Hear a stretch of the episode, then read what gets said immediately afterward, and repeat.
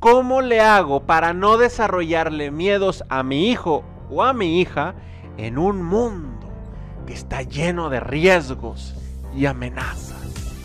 Soy Indalecio Montemayor y te invito a este tenebroso video podcast de recomendaciones. Quédate, vamos a hablar de esto.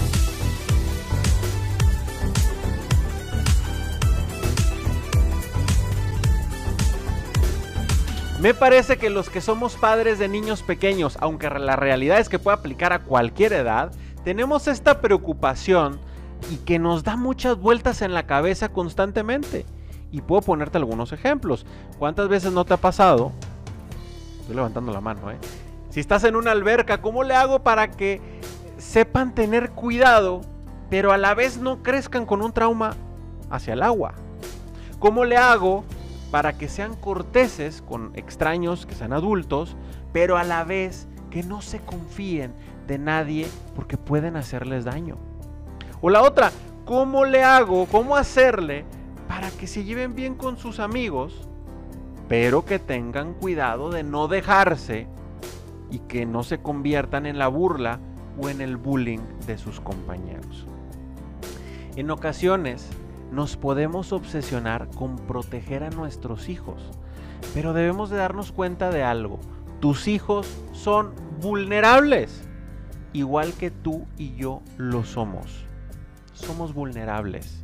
No creo que haya ningún escudo protector. Y el que lo haya encontrado, pues que pase el chisme. Pero no existe. Por eso te digo, si tú deseas crear para tus hijos un mundo libre de riesgos, les estás creando un espejismo. Si tú deseas eliminar los riesgos, también le estás eliminando la aventura que es vivir. Cualquier extremo que decidas tomar, tanto cuidarlo excesivamente, este, protegerlo, que él no viva la experiencia, sino que yo la vivo con él. Pero también existe el otro extremo, como el dejarlo libremente y que pues que salga como tenga que salir, ¿sí? Porque soy un padre muy flexible y demás. La realidad es que cualquiera de los dos extremos puede no ser muy positivo para tus hijos, para tu hijo para tu hija. Yo quiero dejarte algunas recomendaciones, recomendaciones, como lo es nuestro podcast, en este episodio que pueden ayudarte a llevar, a enseñar a tu hijo a vivir una vida libre de miedo. La primera de ellas, siempre transmíteles que son amados. Ellos necesitan saber que tienen un amor incondicional tuyo como padre o madre. Que no está sujeto a ese amor así les va bien o mal en la escuela. Así meten o no goles en el fútbol o en cualquier deporte. Así se portan bien o mal en temas de disciplina. Y cualquier otro ejemplo. Un amor incondicional. Segundo, anímalos en sus fallas.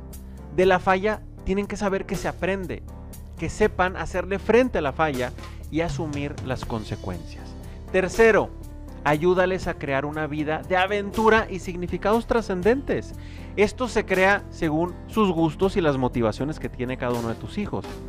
También con experiencias que conectan con la familia. Por ejemplo, una ida a acampar, un juego de mesa, etc. Ustedes tienen sus propios gustos. Cuatro, aclararles los límites. Por ejemplo, en un juego brusco, saber hasta dónde es juego y hasta dónde estoy dañando al amigo con el que estoy jugando. Pero los límites también son horarios, son reglas, etc. 5. Cuéntales tus anécdotas. ¿Qué te pasó a ti en las buenas, pero también en las malas? ¿Cómo las viviste? ¿Qué sentiste? ¿Cómo saliste adelante? ¿Qué aprendiste? El testimonio de papá y mamá es riquísimo para los hijos, pero no le vas a llegar a contar una historia de la nada. Esto se va desarrollando cuando tú compartes momentos especiales en la vida con ellos. ¿sí? Pues me dio mucho gusto estar contigo en este episodio de recomendaciones. Espero que te sean útiles para tu día a día. Te invito a que te suscribas a nuestro canal de YouTube donde podrás consultar todos los episodios anteriores, pero también si los quieres ir escuchando en tu vehículo, mientras vas en el tráfico pesado el día a día, pues puedes suscribirte también en Spotify o en Apple Podcast a todos los episodios de Recomienda Acciones. Si quieres ver las transmisiones en vivo, lo puedes hacer en nuestros canales de Facebook y de Instagram. Me dio mucho gusto saludarte, que pases muy buen día y nos escuchamos o vemos la próxima semana.